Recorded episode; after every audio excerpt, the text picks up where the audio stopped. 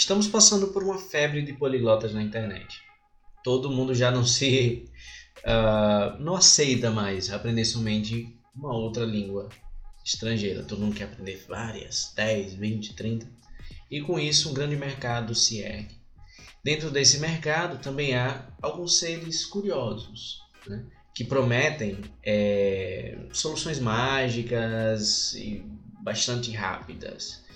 Bom, eu queria contigo hoje discutir, eu, eu levantei alguns pontozinhos sobre falsos poliglotas.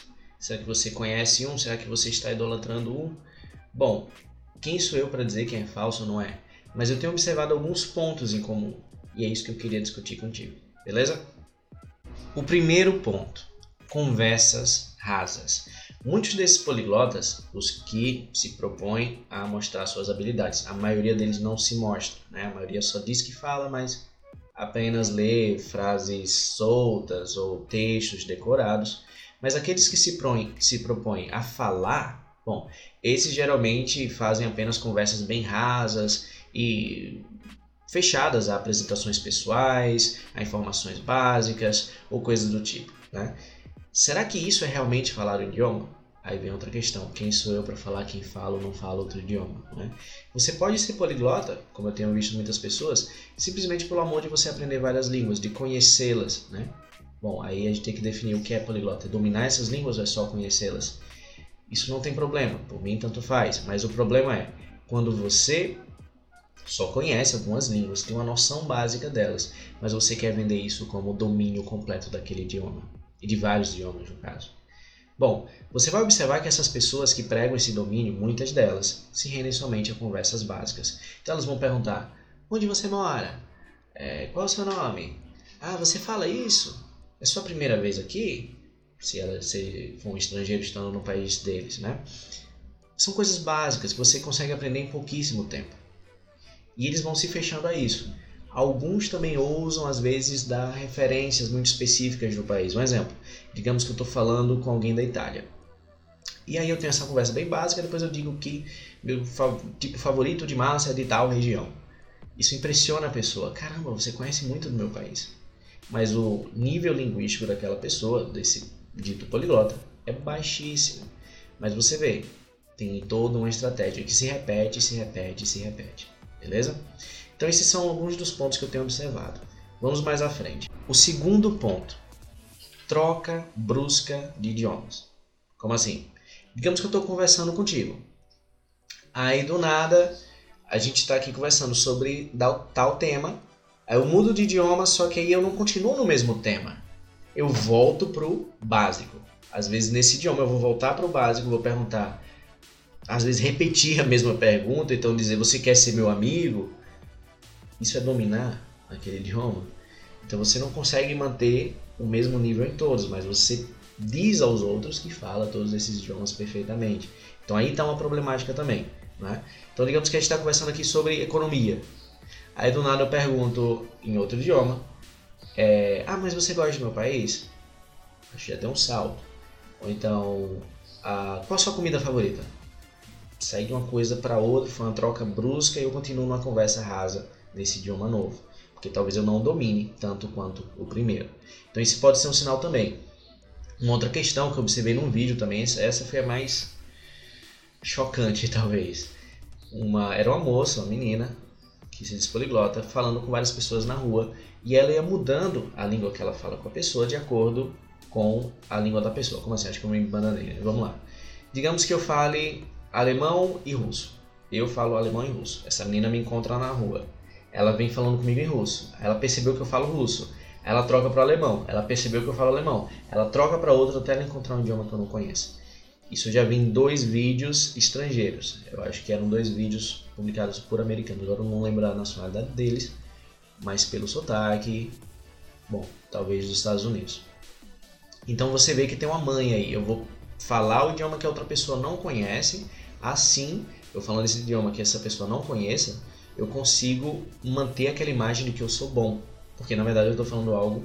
No, é, eu estou falando um idioma que a outra pessoa não, não, não domina. Então é muito fácil eu chegar e falar uma língua totalmente desconhecida e dizer que eu domino essa língua. E é mais ou menos isso que essas pessoas fazem. Bizarro, não é? Terceiro ponto. Eu acho que estamos no terceiro. Espero não ter errado. Bom, vamos lá. Terceiro ponto. Então, retorna para aquele lá esquiva. Né? A esquiva, no caso, pode ser a esquiva nesse sentido de falar a língua que outra pessoa não domina, que outra pessoa não domina, ou ainda simplesmente você puxar sempre para os temas que você domina. Então a conversa está indo para outro ritmo, você puxa para um, algo mais básico e sempre assim, só para você ficar na sua zona de conforto, porque você só sabe o básico daquela língua.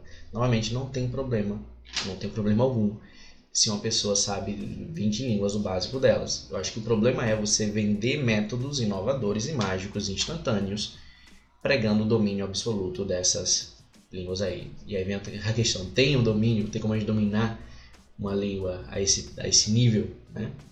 Bom, aí é outra questão. Então, até agora foram conversas rasas, troca brusca, é, troca brusca de idioma que também flerta com essa questão de esquiva, é você fugir de acordo com a sua zona de conforto ali, né? E sempre mostrando essa imagem falsa de domínio do idioma em questão.